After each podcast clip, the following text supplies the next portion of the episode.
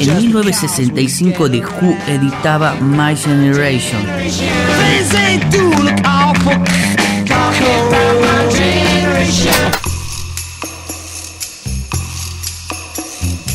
Un año antes, los Beach Boys grabaron Pet Sound. Y dos años después, los Beatles sacaron Penny Lane. En 1965, Mercedes Sosa emergía en el escenario de Cosquín, en Córdoba. El Festival de Cosquín es y se caracteriza por dar año a año una o varias figuras nuevas. Jorge Cafrune le invitó a cantar en el escenario mayor y esta tucumana radicada en Mendoza se consagró casi inmediatamente. Le voy a ofrecer el canto de una mujer purísima que no ha tenido oportunidad de darlo y que como les digo, aunque se arme bronca, les voy a dejar con ustedes a una tucumana, Mercedes Sosa.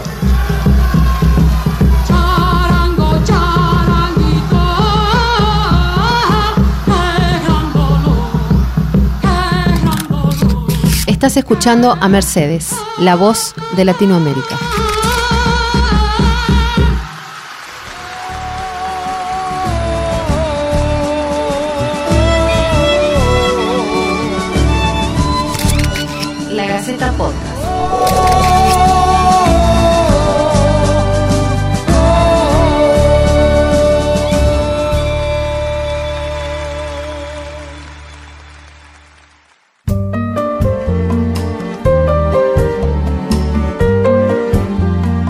Para este recorrido invitamos a tres personas que fueron testigos de la vida de la negra.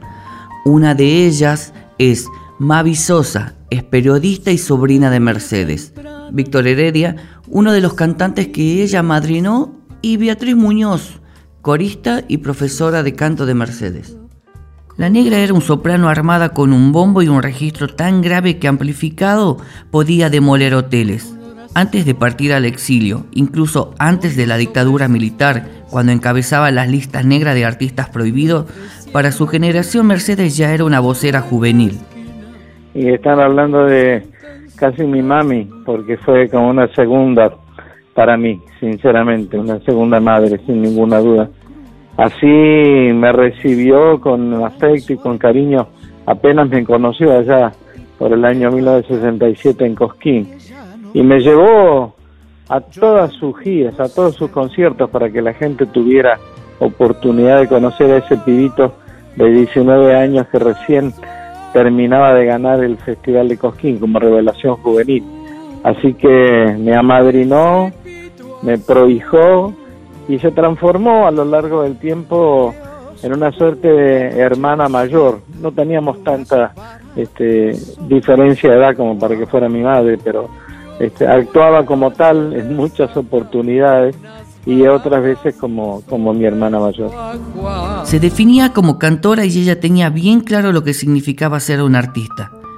Encontramos una entrevista que le hicieron en Italia hablando de esto. Pienso que un artista popular debe diariamente, cotidianamente, ser responsable de ese título de cantor popular, que significa no tan solo cantar con una bella o más o menos bella voz, sino tener cosas mucho más profundas, estudios más profundos de literatura, el estudio de la vida misma. El artista es un hombre que vive en este mundo sufriendo las mismas cosas que sufren todos, un poco más, más holgada su vida, pero de ninguna manera puede olvidar de que hay gente de que le cuesta mucho vivir.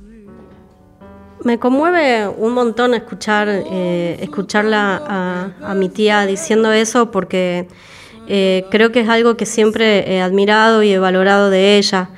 Eh, y creo que es algo que no se repite, no se no se, por lo menos no se ha repetido en las nuevas generaciones de artistas. Esto de pensarte como alguien integral, alguien que tiene que fomentar su arte interno con más arte esto que, ella plantea de hablar de, saber de literatura, de saber de artes plásticas. Ella era una gran amante de, de, las artes plásticas y sabía un montón de artes plásticas, pero tenía que ver con haber puesto en extremo una sensibilidad que a su vez ponía a disposición para el canto, para la interpretación. Yo empecé a trabajar, yo trabajaba, yo era de, trabajaba en la banda, digamos, yo hacía los coros con Mercedes, ella sabía que yo también era maestra de canto y cuando empezó a, cuando tuvo mm, eh, la primera enfermedad fuerte que tuvo, cuando tuvo que hacer la recuperación, empezó a trabajar conmigo. Empezó a trabajar la técnica, pero no tanto para estudiar, sino como para recuperar la disponibilidad muscular.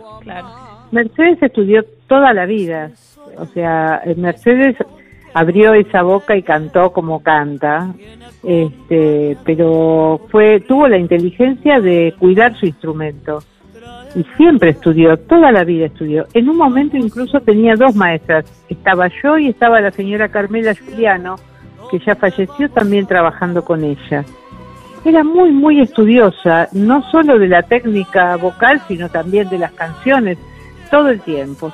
Parece que fue exigente con usted misma, Mercedes. Sí, tenemos que ser así, ¿eh? porque esto sale para todo el mundo y es para siempre. Esto es para siempre, es decir, si no lo hacemos ahora bien, toda la vida vamos a vivir eh, odiándonos por haberlo hecho mal una canción. En tu cuerpo, flor de fuego, tienes paloma. Ella era exigente consigo. En realidad, te, puedo asegurar que era una persona absolutamente este, perfeccionista. Ella le gustaba cantar bien y cuando se equivocaba o no, no le salía como ella quería, se ponía muy mal. Y eso obviamente obligaba a quienes estaban alrededor a buscar también esa suerte de perfección.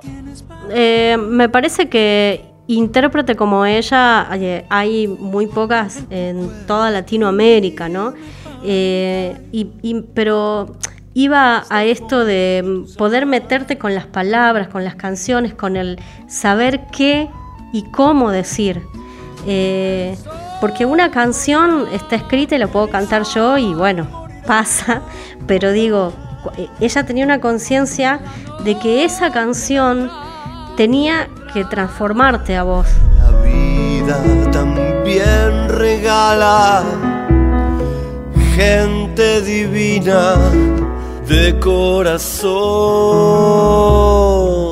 La vida también regala gente divina de corazón.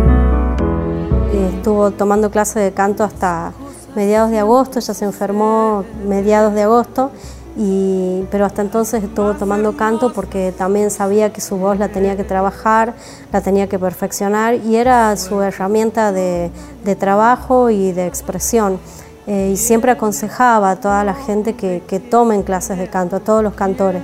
Y me parece que eso habla también eh, del, gran respeto que tenía por, por, su pueblo, por sus seguidores y que tenía eh, ese compromiso tan grande con las canciones que ella haya estado siempre pensando en cómo interpretarlas mejor y para eso preparar su voz, eh, me parece que, hablaba mucho de, de, esa, em, de esa idea que siempre ha tenido y ese compromiso que siempre ha tenido con las canciones.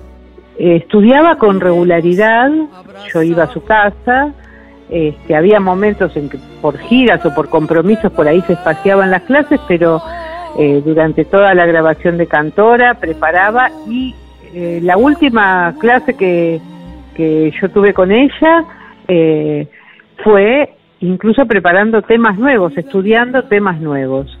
Así que mm, tengo ese ejemplo de ella, ¿no? Este, lo llevo conmigo. Claro este, que estudió siempre, siempre fue, siempre estuvo muy, muy preocupada por, por el, por aprender, ¿no? Este, por eso escuchaba todos los CD que le alcanzaban los escuchaba, eh, probaba nuevas canciones, estaba permanentemente eh, estudiando, ¿no? Eh, y, investigando, diría yo.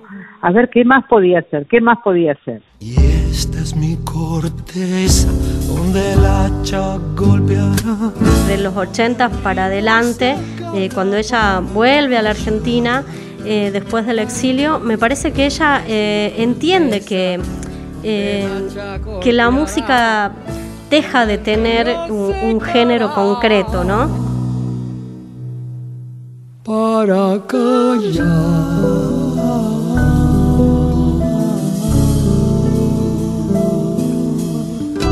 Esto fue La Gaceta Podcast.